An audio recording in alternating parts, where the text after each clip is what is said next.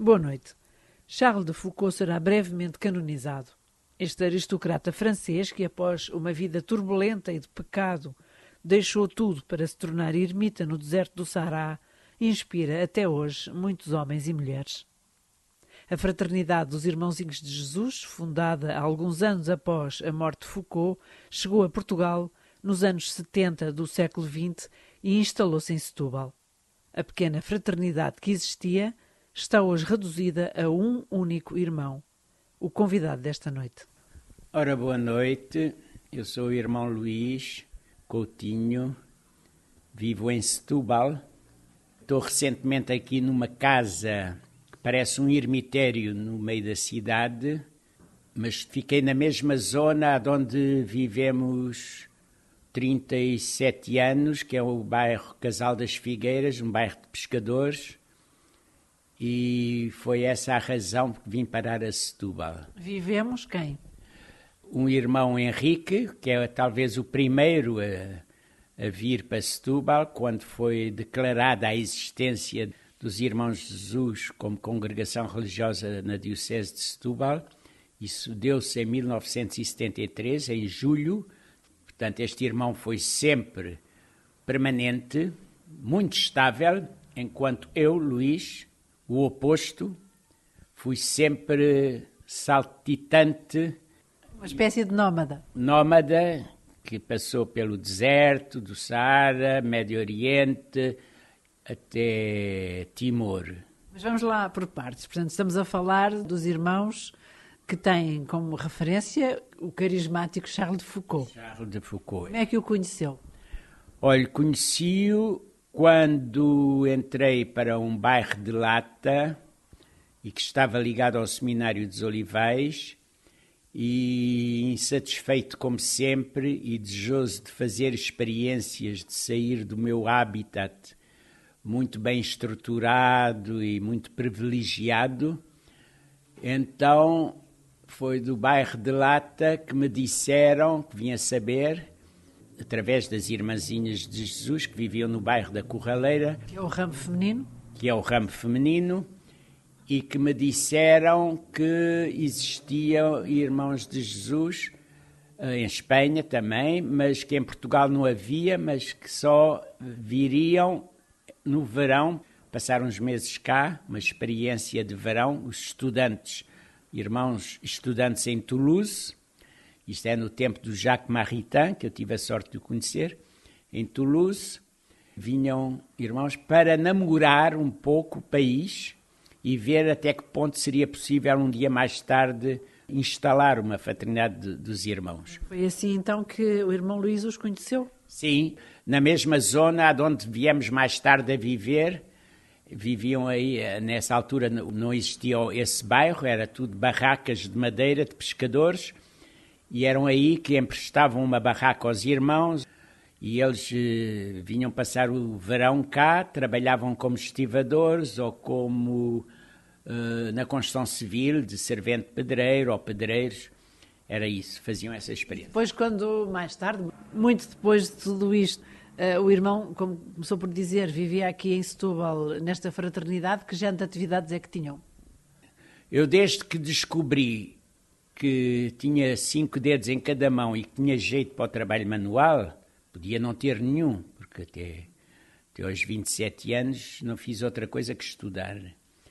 Mas uh, tive a sorte, Deus Nosso Senhor deu-me a vocação manual e então comecei por ser carpinteiro, depois fui pintor da construção civil, depois fui pedreiro, depois fui serralheiro civil, trabalhei em fábrica de tabaco, trabalhei ajudante de cozinheiro, de cozinha. Desculpe interrompê-lo, muita gente, se calhar, a ouvir-nos deve pensar, então, mas como é que abdicou de estudos superiores, que no fundo era o seu percurso, para fazer esses trabalhos? Graças a Charles de Foucault, primeiro a Jesus, de Nazaré.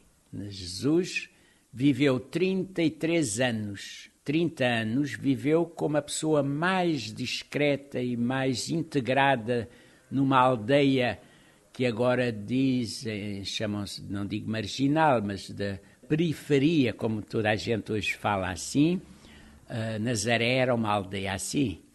Nada exemplar na parte religiosa, como é que eu hei de poder dizer, de, como os de Jerusalém, ortodoxos, cumpridores e tudo. Em Nazaré havia já uma mistura de religiões, era de segunda ou terceira categoria. Pois é nesse sítio que a pessoa de Jesus escolheu para encarnar, para ser considerado nazareno, e que viveu os seus 30 anos, filho de um carpinteiro e que aprendeu o ofício de carpinteiro, porque era uma coisa nada má a ter um ofício. E é isso é que explica também que os irmãos de Jesus e o próprio Charles de Foucault também tinham uma profissão, porque o percurso do Charles de Foucault também tem muito que se lhe diga, mas já lá vamos. Sim. Não, o Charles de Foucault, no fundo, ao converter-se e ao descobrir Deus, descobriu Deus em Jesus de Nazaré. Isso é muito importante. Deus. Com esse trabalho escondido, de certo modo. Trabalho escondido, normal, como comum dos mortais. Trabalhar, ganhar o pão nosso de cada dia, como nós rezamos no Pai Nosso o nosso de cada dia nos dá hoje. É com o trabalho manual. Esse trabalho manual para nós é importantíssimo. É quase a nossa clausura, porque nós não temos clausura, somos contemplativos, mas sem clausura, no meio do mundo, como ao fermento no meio da massa.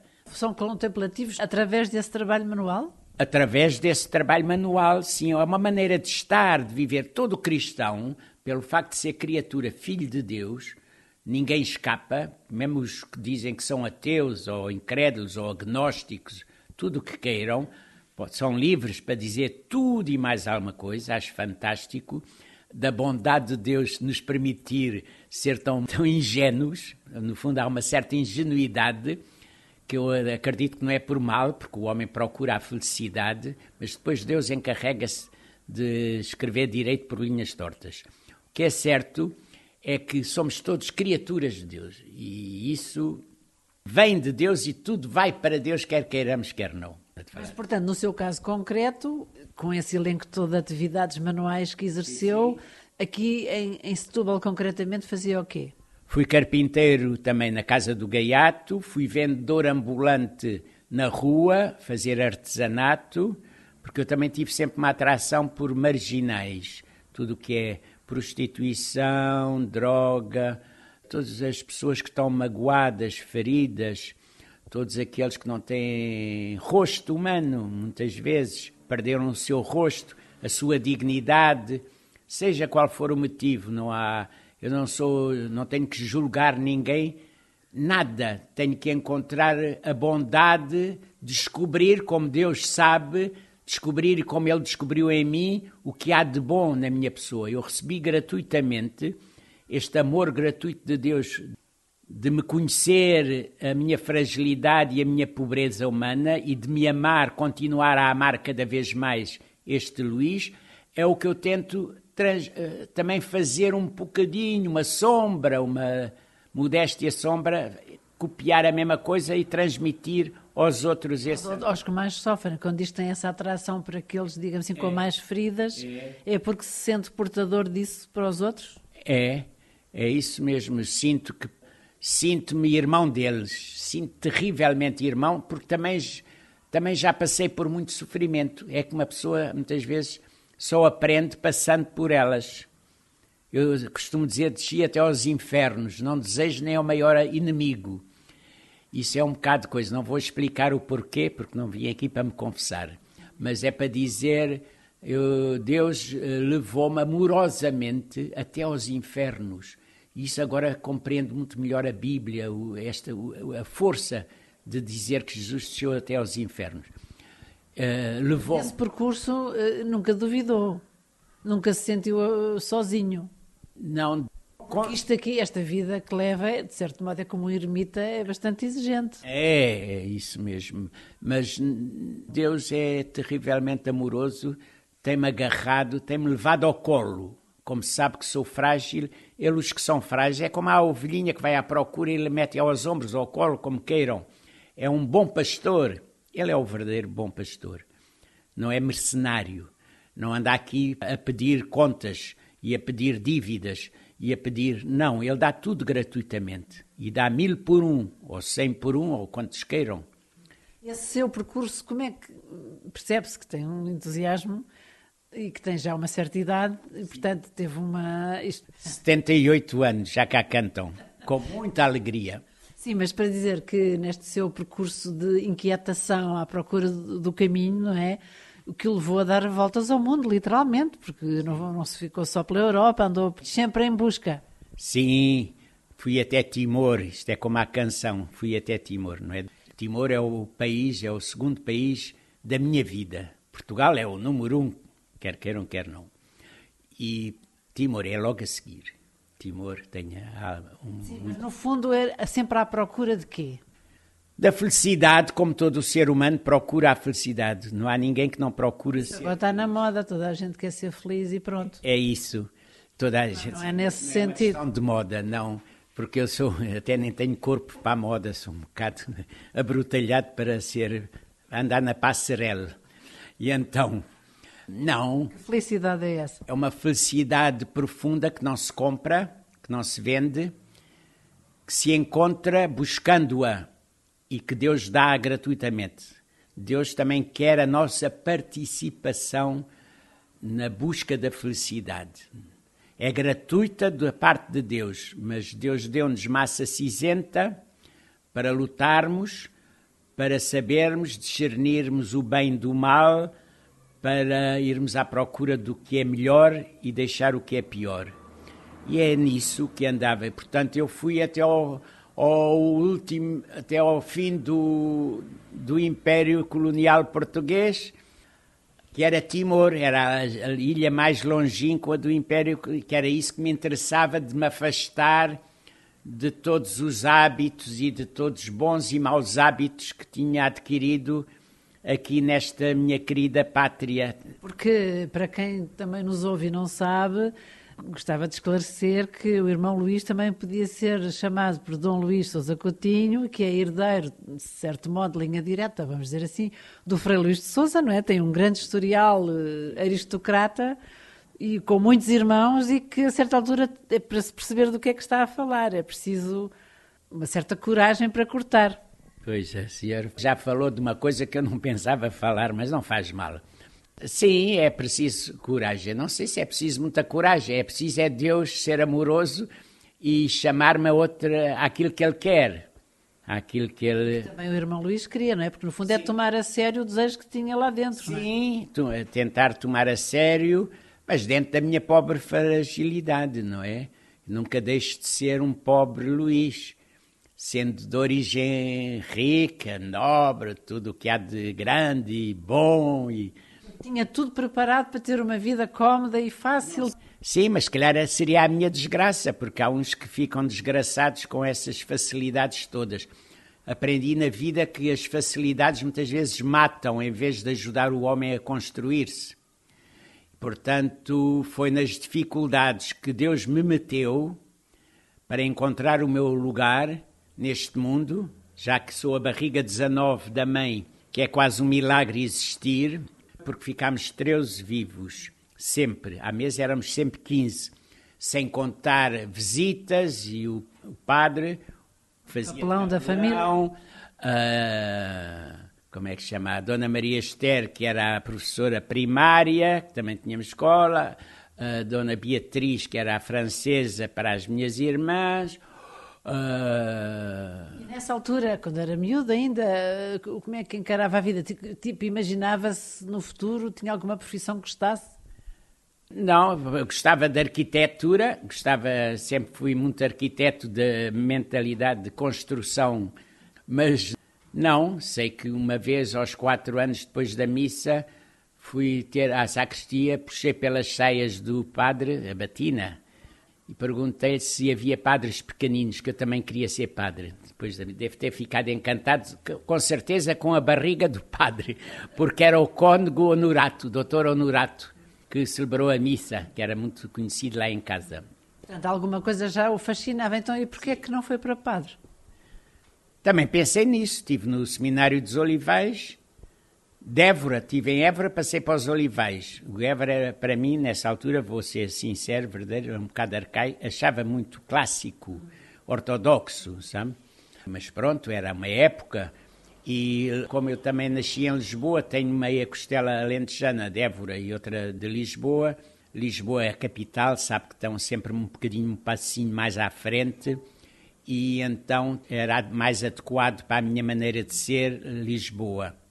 E pronto, foi tão adequada que apanhei o Seminário dos Olivais em plena Revolução nos anos 60 Sim, com tantos altos e baixos. Depois é que entraram os bairros pobres e os bairros de lata e tudo. E entretanto, e foi por causa disso, então, como disse, conheceu as irmãzinhas de Jesus, sim, que deriva exatamente deste carisma. E como é que foi então ao deserto? Foi lá ver como era para conhecer melhor Charles sim. Foucault? Tinha que tomar uma decisão mais tarde, foi no ano 83, 84, se faria ou não os votos perpétuos para ser realmente irmão, casar pela Santa Madre Igreja. Como era uma, uma pessoa muito aventureira e muito eh, à procura e sempre talvez um pouco desconfiada até de, de, da bondade de Deus para conosco. É como Tomé precisa de meter os dedos e a confirmar e mais não sei o que, eu percebo muito São Tomé. E não é por acaso que ele existe, era porque sabiam que iria haver muitos Tomés ao longo da história da Igreja. Portanto, eu sou um desses e... Ver para crer foi ao deserto de Sará. Deserto, quis conhecer, eu gosto de meter as mãos, conhecer os sítios concretos e como o padre Foucault, o irmão Carlos, que já estava apaixonado pela vida que ele tinha levado e sentia que tínhamos afinidades, não só do lado aristocrático, isso era, para mim é secundário, mas era o lado de experiência, de conversão, de paixão pela pessoa de Jesus Nazaré. Sim, ele também teve uma vida bastante convulsa, enfim, andou sim, sim, e foi, foi, foi para a Terra Santa também primeiro, antes sim, de seguir esse percurso até ao deserto. Teve quatro anos depois da conversão, ainda teve uh, quatro anos em Nazaré, nas Clarissas, no convento das Clarissas, assim como eh, um moço de recados, muito contemplativo, porque estava influenciado ainda muito pelos sete anos na trapa, viveu sete anos na trapa, mas estava sempre com aquele bichinho lá dentro de Jesus Nazaré, no meio da multidão, no meio dos pobres e tal, sendo contemplativo, mas no meio dos pobres, como o fermento no meio da massa, no pão. Não se vê, mas está lá e faz com que o pão cresça. E ele era isso que queria viver, pronto. E... Portanto, foi, foi ordenado padre, pediu e teve autorização para ir para o deserto, não é?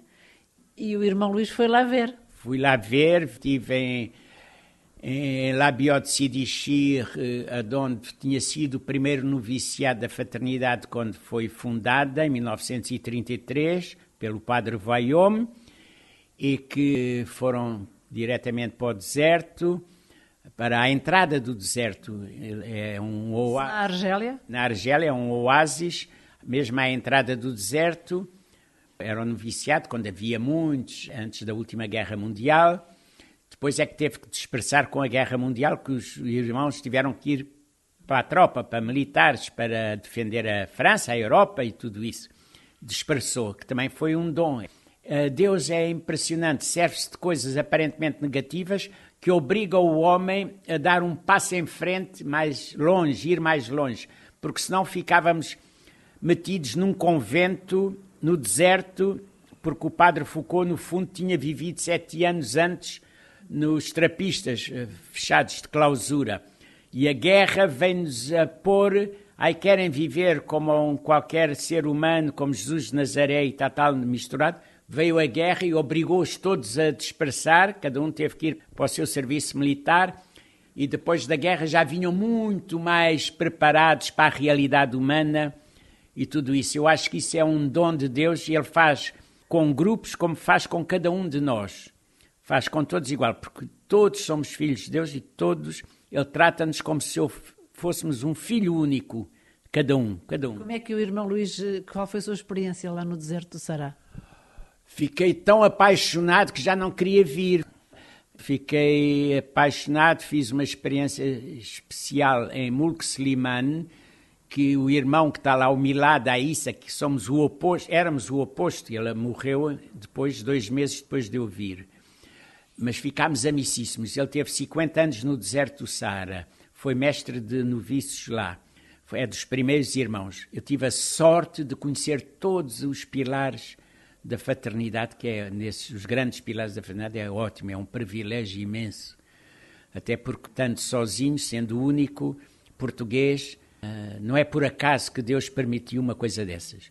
Portanto, todas aquelas variações do pobre Luís que muda daqui para ali, que quer conhecer mais acolhi, mais o outro e mais aquilo, no fundo, eu estou convencido, está nos planos de Deus, porque Ele continua e cada vez parece que me ama mais, e que era isso mesmo que estava previsto, de ser uma pessoa assim para ter acesso um bocado à realidade da fraternidade dos irmãos do Compadre Foucault. Então vivi em Mulk Slimane, o Milad Aissa, criou uma amizade enorme por mim, era um monumento em, em Labiot Sidishir, porque ele tinha sido parteiro daquele oásis Portanto, as crianças que agora eram todas adultas, tudo lhe passou pelas mãos. Portanto, era um cristão com as portas abertas no meio dos muçulmanos. E ele levava-me sempre com ele, apesar de ter ido para fazer um ano de deserto e tal, ele convidava-me sempre se queria ir com ele para conhecer a vida interior na vida dos nativos. E eu, claro, aceitava sempre, aprendia a comer com as mãos, com a direita, que não sei o quê, e os cumprimentos, e a lavar os pés, vinham elas lavar-nos os pés e tal, tal. Não, não, devia haver muitas conversões, ali não havia conversão. Não, não, não. Isso não o enervava, não, quer dizer, não era um, não é um pouco misterioso? Para muitos podem pensar, ah, então mas para que é que serve estar lá? Uh, não, porque Deus, Deus é que é o Senhor da conversão e faz tudo aquilo que Ele quer, como quer e quando quer. É o único ser profundamente livre. Ele é que sabe. Portanto, nós não temos que nos preocupar com essas coisas. Temos é que amar o próximo que está ali à nossa frente. Se é amarelo, se é preto, se é verde, se é muçulmano, se é integrista, se é, se é violento, se é criminoso, se é não sei quê. Abstrai-te disso. Olha para ele como ao teu irmão. Tu podias ser precisamente a mesma coisa que ele. Cada um tem a sua história dramática, profundamente. Atrás daquele ser humano que parece um bandido, um criminoso e tal, muitas vezes há uma alma de criança, há uma. Eu, eu fico, aprendi sempre, foi o meu, o meu evangelho. Quem me acabou por evangelizar são esses. Porquê? Porque dão-me a conhecer a Deus mais profundo, um Deus mais amoroso que está por detrás, um Deus que existe atrás deles e que Deus não se pode reduzir à nossa ideia, é isso? É isso mesmo, Deus não se pode reduzir às no... As nossas ideias são pequeninas demais, mesquinhas demais para um ser infinito, um ser tão grande. Que é como nos limitarmos, estarmos todos felizes porque descobrimos que podemos ir à Lua e que depois é a Marte e depois é Júpiter e depois é não sei o quê. E só... Uma plenitude inimaginável. Eh, só fazemos é figuras ridículas quando queremos reduzir. É reduzir é como alguém que nunca teve dinheiro e que recebeu o euro milhões, pensa que agora já pode comprar este mundo e tudo e que já pode passar por cima de tudo e de todos. É a maior estupidez, mostra a pobreza humana e a pequenez. Pois o universo é tão grande, tão coisa, os cientistas ficam perdidos no meio disso. Quanto mais descobrem, mais veem que há por descobrir. É com os pobres é a mesma coisa. Quanto mais estou com eles, mais vejo que há valores fantásticos atrás deles, dentro deles, e tenho sempre muita coisa a aprender, seja a hospitalidade, seja a generosidade, seja a malandrice, a maneira inteligente, porque Deus é intelecto também, é, é o que nos aproxima mais da realidade divina, essa, como a inteligência de coração também. Mas pronto, tudo isso é o que nos aproxima mais. E eu vou descobrindo nessa, nessas coisas que podem aparentemente parecer defeitos ou maldades e tudo, há uma riqueza humana fantástica que me faz ver a inteligência profunda de Deus, essas minúsculas partículas do intelecto de Deus. E isso foi essa intuição que teve Charles de Foucault, e, na sua opinião, é isso é que justifica à atualidade dele, porque no fundo, ao ser agora canonizado, isso quer dizer que é um santo atual. Muito atual, foi por isso que eu não fui para franciscano, que gosto tanto de São Francisco de Assis, continua a ser o meu querido. E, e, e mais... tem dois amores, o São Francisco de Assis e o São Charles Foucault. E o São Charles de Foucault, e ainda mais outro, que esse até agora é, o meu irmão mais velho, é para mim foi sempre Jesus, mas este é como se fosse o Jesus cá, é o Papa Francisco. Tenho um amor, eu agora já posso dizer como o velho Simeão, Senhor, deixa-me ir em paz, que já havia salvação. Portanto, sempre sonhei de jovem que pudesse um dia haver um Papa assim, né? sair da sua cadeira gestatória e daquele Fausto e daquelas coisas todas que eu não vou condenar nem criticar, mas não é isso que eu procurava, nem procuro. Quero ver a minha mãe mais, mais humana, mais próxima, mais simples, mais evangélica. Fala a sua mãe, estamos a falar da, da igreja, que lá está. Mãe, é a minha querida mãe, por mais pecadora que me atirem pedras a ela, a mim choca-me, uh, sofro bastante com isso mas percebo muito bem quem atira pedras e tudo, percebo, mas dá-me pena, porque é sempre a nossa mãe. Foi essa mãe que Jesus entregou, fez a sua igreja, que o representa a ele. Que é que é feito por seres humanos muito limitados. E a história pesa muito. E então quem vem de famílias antigas sabe muito bem o peso da história. Nós, o nosso tempo, infelizmente, está a chegar ao fim. Eu tenho uma pergunta para lhe fazer que é Agora o irmão, depois destas aventuras todas e outras tantas que ficaram por contar, que agora vive nesta casa, aqui tão discretamente, qual é o seu segredo para manter essa jovialidade? É um segredo que desde pequenino me, me ensinaram e que foi com a primeira comunhão, a preparação da primeira comunhão e a existência da Eucaristia. Jesus na Eucaristia. Também é o segredo do Carlos de Foucault, meu amigo. Jesus está realmente presente naquela hóstia. É impressionante como é que uma pessoa pensa que teve muito tempo com ele, porque teve duas horas ou três horas na capela ou junto dele, quando o dia tem 24 horas, e sabendo que ele sujeitou-se a ficar presente na Eucaristia, sabendo a nossa pobreza, a nossa infidelidade, as nossas misérias e os nossos egoísmos de não dar tudo por tudo, para ele e para os outros, porque a Eucaristia e pobres, para mim, está tudo muito ligado. É quase a mesma, duas facetas da mesma realidade. É como se fosse uma moeda em que Jesus está de um lado, a Eucaristia bem presente, como um pobre à espera a mendigar o nosso amor e a nossa presença com Ele, a nossa companhia, e do outro lado tem o pobre, que é Ele nos pobres, está sempre presente. Tudo o que fizeres a um destes mais pequeninos é a mim que o fareis. E essa moeda completa são as duas, para mim, a Eucaristia e o pobre. Muito obrigada pelo seu testemunho, irmão Luís, e por este seu entusiasmo e parabéns também, uma vez que Charles de Foucault agora vai ser elevado aos altares. Boa noite. Boa noite. Só espero que, sendo elevado aos altares, que não o matem petrificado numa estátua, que às vezes pode acontecer isso. O santo é sempre vivo. Se o canonizam é para passar a ser vida na nossa vida. E não uma, mera, uma mera estátua uma mera lá esquecida. Muita devoçãozinhas e a pôr dedos e a, e a pedir isto e a pedir aquilo. Pode-se pedir tudo o que se queira, mas não o matem, se faz favor, porque ele viveu no meio dos tuaregues e procurou sempre viver onde Jesus não estava. Temos é que imitá-lo, a, ir aproximar-nos daqueles que em princípio não, não ligam nenhuma, não têm Jesus como modelo, como irmão. Obrigada, boa noite. Boa noite.